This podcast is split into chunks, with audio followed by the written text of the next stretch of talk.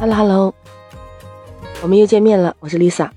我跟你说啊，我昨天看了一个新闻，《潇湘晨报》说，在湖南的益阳沅江市发现了一大片的小飞虫。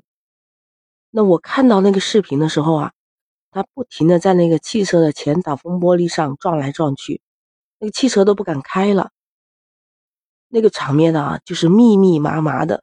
如果你有密集恐惧症的话，可能还是会感到有点害怕的，但实际上这个飞虫一点也不可怕，它对农作物、对人们的生产生活没有不良的影响。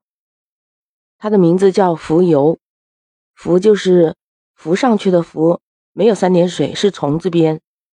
游也是游泳的游，改成虫字旁。它的体型非常小，大概也就只有一个拇指盖那么大，但是呢，它是一种最古老的有翅膀的昆虫了。就像蜻蜓那样，其实突然出现大量的浮游已经不是一两次了，这也是它的一个生理的阶段，只是今年的这个特别多而已，也并不是什么不祥的什么征兆。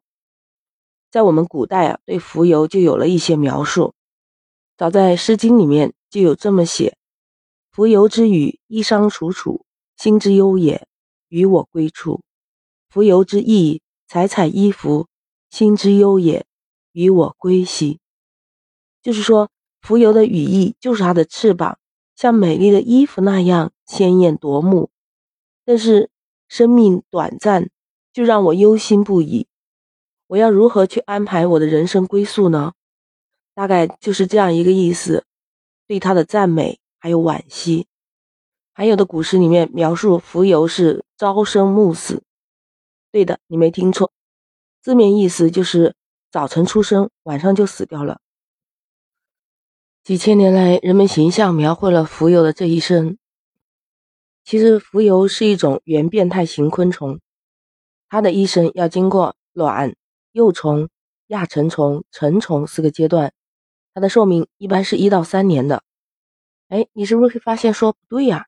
古人刚才不是说了，它朝生暮死吗？这么看来，一个昆虫一到三年的寿命也不短呢。其实是这样的，它这一生大多数时间都是在水里面度过的，在水里面产的卵，卵在水里面孵化成幼虫，然后以苍蝇、蚊子的幼虫为食物，慢慢长大。只有到它性成熟的时候，蜉蝣才会羽化飞上岸边。这就是我们看到的那个有翅膀的样子，它会在岸边飞舞，寻找它需要交配的对象。等到交配产卵之后，它们才会集体死亡。这就是之前新闻里说的，沅江的那个地面上啊，积了很厚的一层像雪一样的浮游的尸体。其实浮游羽化之后啊，它的消化器官和口器都是退化的，也就是说，它不会再吃东西了，它纯粹是消耗它自己之前储存的那些能量。所以这之后，它最多只能活到一到两天。也就是说，他完成了传宗接代的任务之后，面对的命运就是死亡。所以，这就是大多数人看到的浮游一天的生命，其实挺令人惋惜的。我感觉我们人生越短暂，越能显示出生命的可贵。但是在浮游的眼里面，他的这一天就是他的一生，他为爱而生，在这一天尽情展示自己的华丽和鲜艳。尽情的与心爱的伙伴融为一体，这就是最后他为了爱而消失了，也无怨无悔。我们唐宋八大家之一苏东坡先生曾经在他的《前赤壁赋》中写到过：“寄蜉蝣于天地，渺沧海之一粟。”每个人都像蜉蝣一样，置身在这个广阔的天地当中，就像沧海里面的一颗粟米那样渺小。生命看似有很长的几十年，其实相对于宇宙天地万物来说，我们的生命就是这个浮游，渺小微弱。感叹生命的短暂。苏东坡写这个《赤壁赋》的时候，他已经经历过了大起大落，很多波折。那个时候的他豪放洒脱，但是他又说道：“世间万物还是可以为我所用。”比如说江上的清风，山间的明月，而且取之无尽，用之不竭。这让我突然感慨，生命之所以珍贵，正是因为它的短暂，而且还不可逆。当我们在悲叹生命短暂的同时，其实也可以换一个角度：我们不能延长自己的生命，但是可以拓宽我们人生的道路。你说是吧？这就让我想起来一个人，他叫谭婷。谭婷是谁？哎，我跟你说啊，他是一个九零后的。出生在四川大凉山一个小山村的。视频上我看到她，其实是一个长相还蛮清秀的二十多岁的女孩子。她是在上小学的时候，因为患了中耳炎，医生给她扎针的时候，结果扎成了神经性耳聋。她的听力严重受损，已经不能再回正常的学校上学了。后来在他父母呢几经波折，带他求医问药。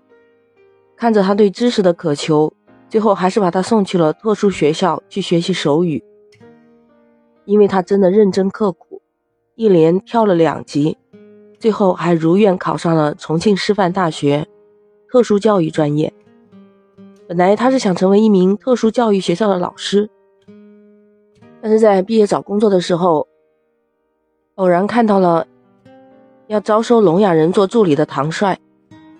唐帅是我们国家第一位手语律师，他是到这个学校来招聘聋哑人做法律助理的。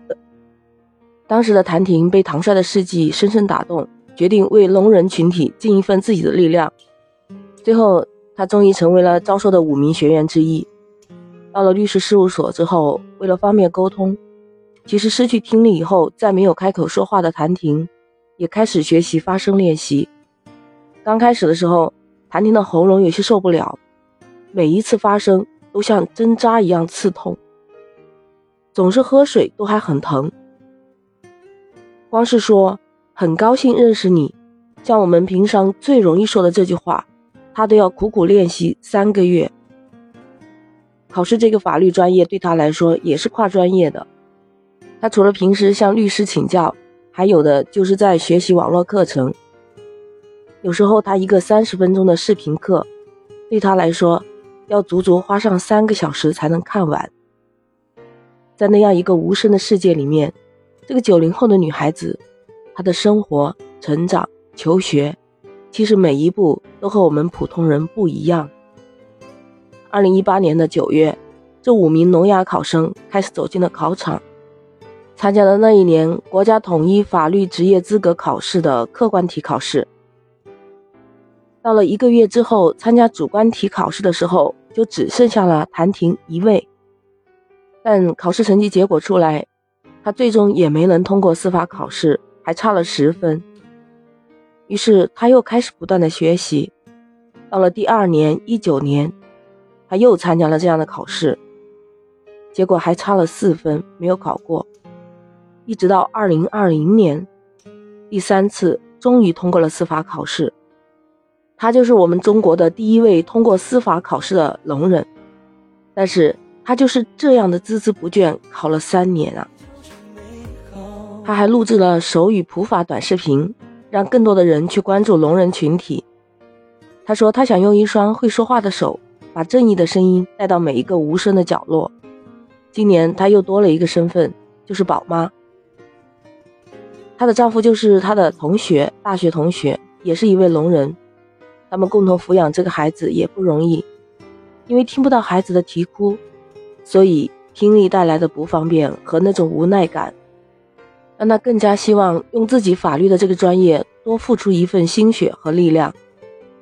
记者采访他，很多都是那种太含糊的语言，因为他的口语都是停留在了小学阶段，甚至还有退化。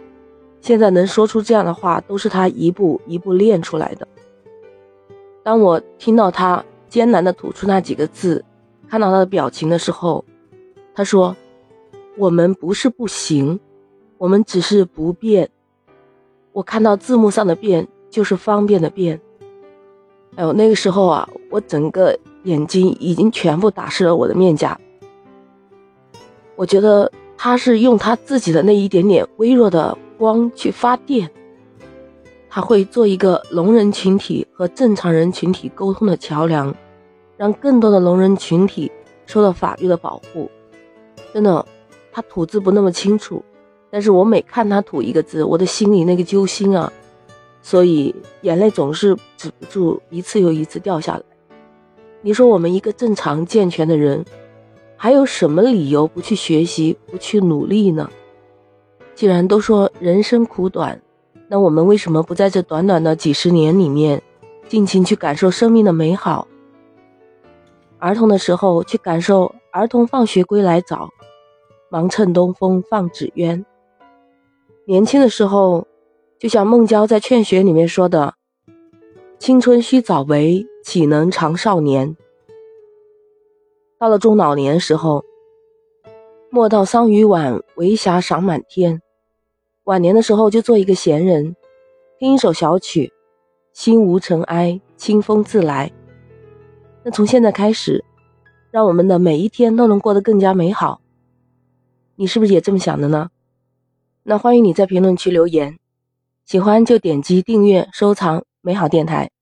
如果你能再给这个专辑五星好评，那就非常感谢了。还可以用你平时用的最多的那个绿色软件搜索 Lisa 零二零八八，加入我的美好生活之家。